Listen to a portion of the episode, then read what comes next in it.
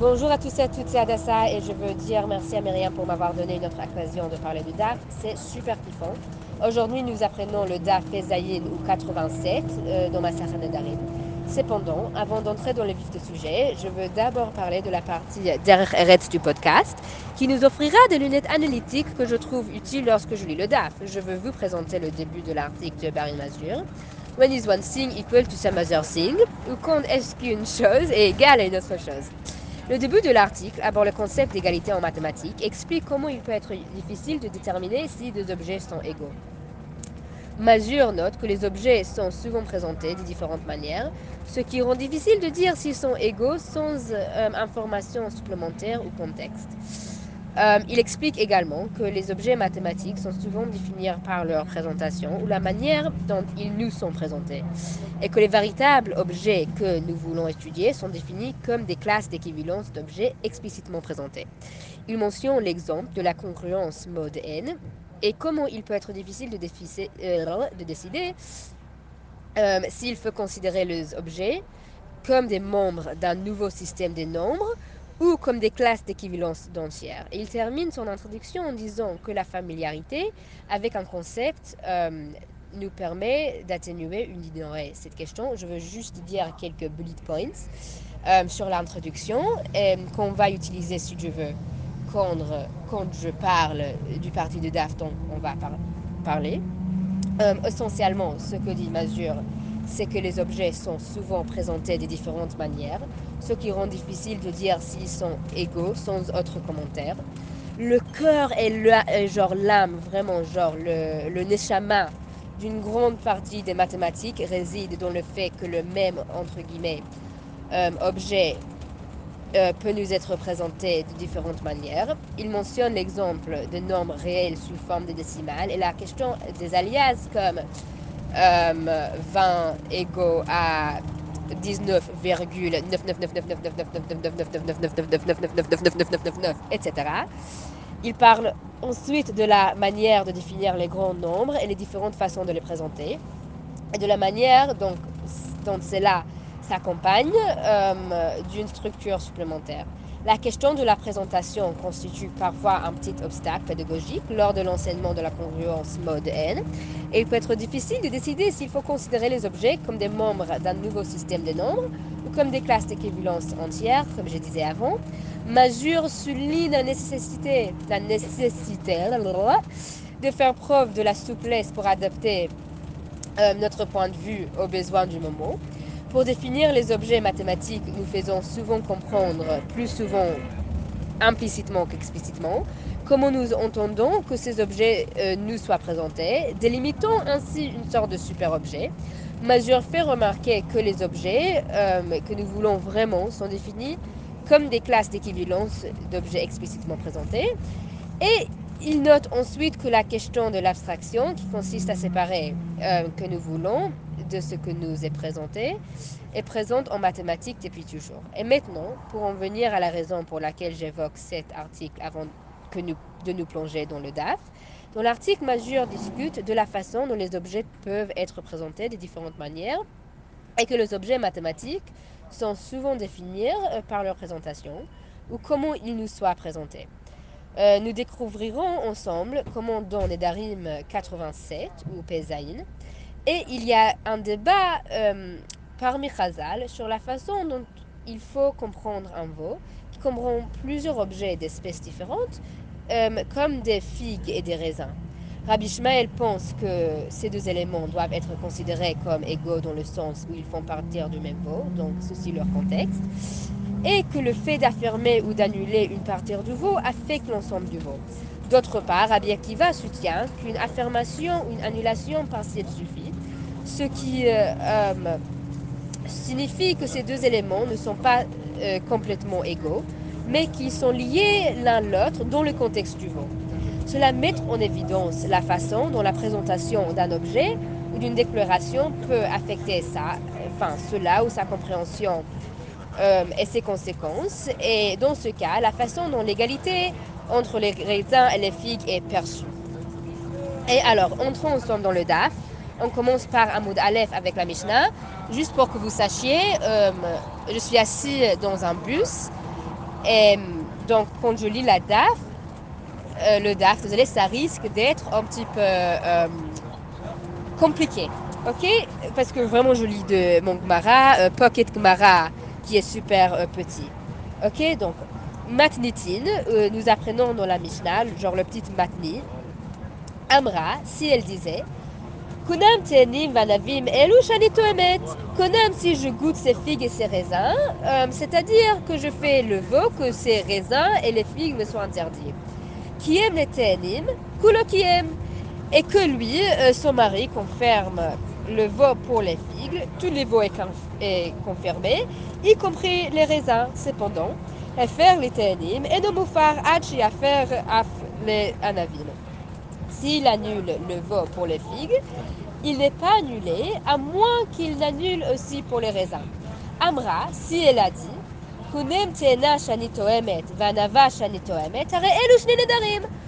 si elle dit euh, si je goûte des figues et si je goûte des raisins, alors ce sont deux veaux distincts, différentes, séparés, etc. Et chacun peut être annulé ou confirmé son l'autre. L'Agmara commence avec genre le guimel même. Mani Matnitin, qui est l'auteur de notre Mishnah, Rabbi Ishmael. Genre Rabbi Ishmael est l'auteur, ok, donc ce doit être Rabbi Ishmael, d'Etania, comme il a été enseigné dans une braïta. Ok, maintenant le braïta va euh, commencer avec une pasouk, un pasouk, désolé. Isha yikamenu, vi Isha yifarenu. Isha ici, genre c'est Ha'ish Shela, c'est pas Isha une femme. Donc son mari peut le confirmer ou son mari peut le rendre nul. Genre c'est un pasouk en Bamidbar. Amra, si elle disait Konam te'enim vanavim elo emet, et konam si je goûte ses figues et ses raisins qui aime les ténim, qui aime. Si le mari confirme le veau en ce qui concerne le figue, tout le veau est confirmé. Maintenant, on va euh, passer au, à Moudbet. faire le ténim et nous moufar ad shifer aflanavim, d'ivre Rabbi Ishmael. Désolé.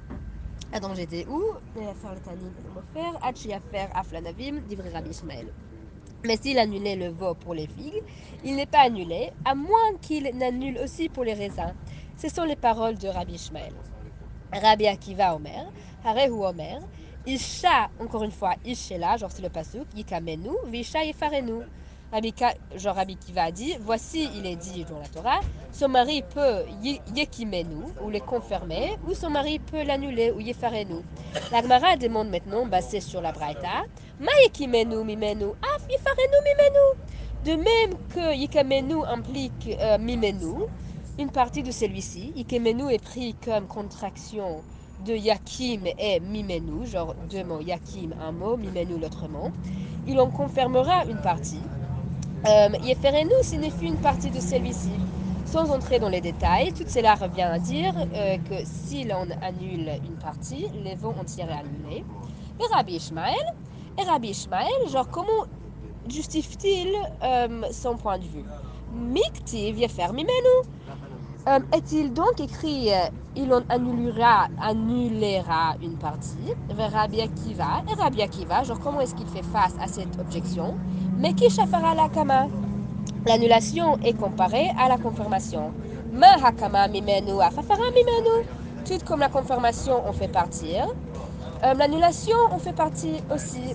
Amar Rabbi bar Abba, Amar Rabbi Yochanan. Zo Rabbi Ishmael Rabbi Akiva. Rabbi bar Abba dit au nom de Rabbi Yochanan. Euh, ce sont les options de Rabbi Ishmael. Euh, désolé, pas les options, les opinions de euh, Rabbi Ishmael et de Rabbi Akiva. Aval, Chamim Omrim, Meki Shakama la para, Ma hapara, Ma shafer efer, Afakama Ma kiem kiem. Mais les sages disent la confirmation est assimilée à de l'annulation, à l'annulation, désolé. De même qu'en cas d'annulation, ce qu'il a annulé est nul. De même, ce qui concerne la confirmation, ce qu'il a confirmé est confirmé. Amra, s'il a dit Kunam Tena, Amarava, donc s'il dit euh, Kunam si je goûte des figues et si je goûte des raisins, etc. Euh, Rava a dit, genre Amarava, Rava a dit Maknitin Rabbi Shimoni. En fait, notre Mishnah est d'accord avec Rabbi Shimon, d'Amar, qui a dit Il doit dire moi je jure à chacun de séparément.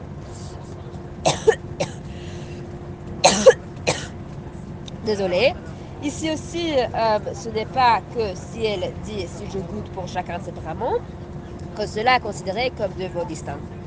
Maintenant, revenons à l'article de mesure, euh, où il discute de la façon dont les objets peuvent être représentés de différentes manières et que les objets mathématiques sont souvent définis par leur présentation ou comment ils nous, ils nous sont présentés. De même, dans Nedarim Peizaïl, euh, il y a un débat parmi Chazal sur la façon euh, dont il faut comprendre un mot qui comprend plusieurs éléments, tels que le figue et les raisins. Même si ces deux éléments sont d'espèces différentes, ils sont considérés égaux dans le contexte du veau. Cela mettre en évidence la façon dont la présentation d'un objet ou d'une déclaration peut affecter la façon euh, dont il est compris et quelle... comment je vais dire cela? Bref, quelles sont les conséquences? Et dans ce cas, comment deux choses différentes peuvent être considérées comme égales lorsque, euh, ou même lorsqu'elles sont présentées dans un certain contexte. Tout comme dans l'article, Major discute de la manière euh, dont la présentation d'un objet peut affecter sa compréhension, dans Nedarim, euh, le contexte euh, du veau et la manière dont l'égalité entre différentes espèces de fruits est perçue. Maintenant, comment pouvons-nous utiliser les, les, leçons que nous avons tirées de la maladresse de l'égalité dans notre vie quotidienne. Dans l'essai de Thomas Nagel intitulé What is it like to be a bat? Nagel, selon laquelle l'esprit peut être réduit à des processus physiques dans les cerveaux, euh, en fait, c'est comme ça. Nagel présente un argument contre le physicalisme qui est l'opinion réductionniste que, en fait, tous les processus dans l'esprit, en fait, genre en vrai, peut être réduite à des processus physiques dans les cerveaux. Donc, euh, les choses chimiques, physiques, euh, etc., biologiques. Il affirme qu'il existe un caractère subjectif de l'expérience qui peut être expliqué uniquement en termes de propriétés matérielles euh, et que l'expérience d'être une chauve-souris ne peut être euh, entièrement comprise. Selon Nagel, euh, la conscience elle-même est essentielle au problème corps-esprit car elle est l'aspect interne de l'esprit qui ne peut être réduit au processus physique ou expliqué uniquement en termes de propriété physique. Ok, donc la conscience en revanche euh, est un obstacle à la résolution du problème corps-esprit parce que elle est l'aspect de l'esprit qui ne peut être saisi par des considérations physiques de l'esprit. Il n'est pas possible de comprendre pleinement l'expérience d'être un chauve-cerise euh, ce qui souligne des limites du physicalisme et la nécessité d'un autre type d'explication du problème corps-esprit.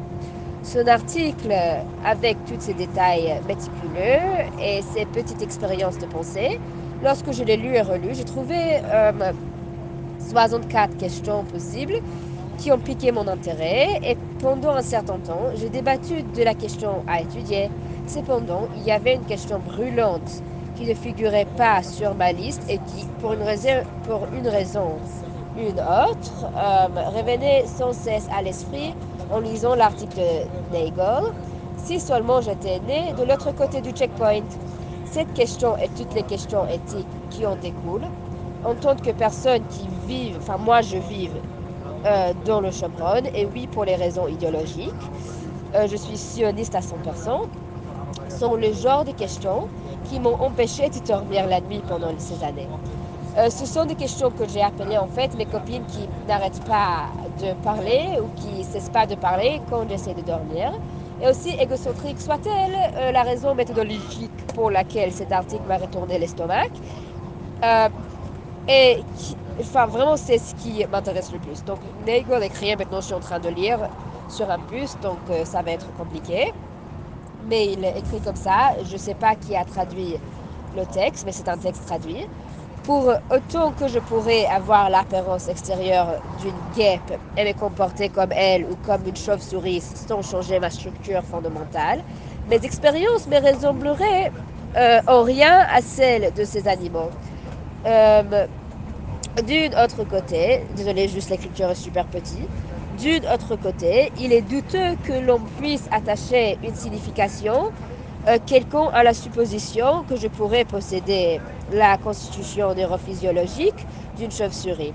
Même si je pouvais, par degrés successifs, être transformé en chauve-souris, rien dans ma constitution présente ne me permet d'imaginer ce à quoi ressembleraient les expériences d'une telle incarnation,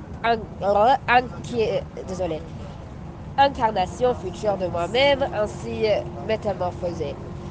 Nagel évoque ici l'idée qu'il est impossible pour une personne de comprendre ou d'imaginer l'expérience subjective d'un organisme non humain comme une chauve-souris, une guêpe. La citation affirme que même si une personne se transformerait physiquement en chauve-souris, elle ne serait pas en mesure de comprendre les expériences subjectives euh, de cet animal, ce qui souligne les limites du physicalisme et la nécessité d'une explication différente du problème corps-esprit. Même si une personne pouvait rassembler à une chauve-souris et agir comme elle, ces expériences ne seraient euh, pas les mêmes que celles que la chauve-souris, c'est-à-dire l'expérience subjective est quelque chose d'unique et ne peut être réduit à des propriétés physiques. Cependant, les Palestiniens sont effectivement des êtres humains et donc soumis à la compréhension d'autres êtres humains. Alors, pourquoi est-ce que cette citation a-t-elle quelque chose à voir avec ma question brûlante? Et là, une personne que je connais et qui est assise à côté de moi pendant que j'ai pensé sur cette podcast et je faisais le brainstorming, à ma grande honte en fait, raconte une blague kafkaïenne dégoûtante. Si un homme a toujours les mêmes souvenirs mais a le corps d'un cafard, peut-être est-il le même homme mais pas la même personne. Cette blague, aussi écorante soit-elle, répond à ma question. Bien sûr, quoi qu'il arrive, et n'importe à quel moment, si vous me demandiez, et aussi à il aussi, si les Palestiniens sont des êtres humains, je répondrai toujours, et je me croirai quand je dirais qu'ils sont bien sûr des êtres humains et qu'ils méritent d'être traités comme elles. Cependant, vous m'entendiez aussi justifier des choses qui ne sont peut-être pas si cachères que cela, car tout se résumerait à l'autodéfense. Quand je voyais les Palestiniens, je les voyais objectivement comme des êtres humains, mais subjectivement, je les craignais au point de peut-être même les déshumaniser. À Rami euh, j'avais peur d'être poignardé. Quand je faisais de l'autostop, j'avais peur de voitures, enfin, pour qu'une voiture me percute, peut-être va me kidnapper. En traversant le Khawara, j'avais peur que les pierres lancées sur la voiture me tuèrent. Et quand je voyais une femme enceinte, j'avais peur qu'elle explose avec moi, à côté d'elle, etc. Et lorsque je regardais les Palestiniens, je ne voyais pas des êtres humains, je voyais mes peurs projetées sur eux. Et vraiment, c'est Avel. Même si certaines de ces peurs étaient légitimes, la réponse à leur donner ne l'était pas forcément légitime. Et il en va même pour les Palestiniens. À Rami Levi, ils ont peur d'être harcelés par les soldats. Pendant Ramadan, ils ont peur d'être attrapés et emprisonnés. Au checkpoint, ils ont peur d'être humiliés. Lorsque l'établissement euh, d'un nouveau yeshuv, ils ont peur d'être déracinés s'ils vivent qu'à 1000 dunams de là. Et lorsqu'ils me regardent, ils peuvent même voir euh, l'Israélien qui a tagué mort aux Arabes en noir ou en rouge euh, sur leur propriété, ou même pire, qu'il a même brûlé. Euh, ce ping-pong des humanisations mutuelles, déshumanisation mutuelle, désolé, je pense qu'on dit déshumanisation. Euh, en fait, je vais voir sur traduction. ce... Ok, donc c'est déshumanisation. Ce ping-pong de déshumanisation mutuelle dont je voulais parler se poursuit sans cesse et nous essayons d'imaginer la phénoménologie la chauve-souris que nous voyons de l'autre côté. Et puis nous abandonnons assez rapidement parce que nous nous rendons compte que notre capacité à comprendre les chauves-souris est très limitée. Il y a environ 4 ans, sur la route 60, euh, je faisais de l'autostop un samedi soir, comme d'habitude, et quelques Palestiniens ont jeté des cocktails Molotov sur notre voiture. le chauffeur et sa femme, lorsque ils se sont arrêtés rapidement pour sortir de la voiture, ont murmuré euh, Yimarshma ou que leur nom soit euh, détruit. Ok? Euh, À ce moment-là, j'ai commencé à comprendre à quel point nous étions tombés bas. Nous tous, ça veut dire les Palestiniens et les Israéliens. Et je me suis souvenu de la lettre que j'avais écrite à l'âge de 12 ans euh, à une fille à Gaza parce que j'avais vu dans une vidéo et euh, que l'empathie qu'elle avait déclenchée en moi m'avait vraiment donné l'impression que je devais trouver un moyen de romper à travers de l'écran et de le serrer dans mes bras. L'aspect de notre conscience que Nigel euh, trouve difficile à décrire, et auquel il attribue en partie d'un vocabulaire inadéquat, s'appelle euh, l'empathie en fait, purement et simplement. Je pense que la tentative de Nigel d'écarter ou de rejeter l'empathie, l'empathie, désolé, je suis vraiment juste sur le bus et fatiguée. Et si aussi vous remarquez dans l'article, euh, il ne nous donne pas une réponse pourquoi il rejette l'empathie. Il n'offre que des excuses, mais il ne donne pas une réponse. Inutile. Et c'est aussi une question centrale qui reste à la fin, pour moi, qui reste à la fin de la lecture. Alors oui, je crois que même en ce qui concerne l'aveugle, nous pouvons nous mettre complètement à sa place et vivre son expérience et nous devrions le faire. Quatre ans plus tard, je peux témoigner que je ne peux toujours pas imaginer ce que c'est d'être un chauve-souris. La vérité, je m'en fiche. Mais oui, je peux imaginer ce que c'est d'être un Palestinien. Je peux le ressentir et même l'apprécier. Et de même, je crois que tout, en toute confiance, genre Bemouna Shlema, euh, que les Palestiniens peuvent imaginer ce que c'est d'être euh, l'un de leurs voisins israéliens, les ressentir et le même l'apprécier. Les Palestiniens sont des personnes magnifiques et le monde est meilleur quand les Palestiniens en font partir. Euh, et encore meilleur quand ils peuvent vivre dans la dignité et non dans le mépris. Ils ont une histoire et une culture riche qui devraient être euh, célébrées et non supprimées.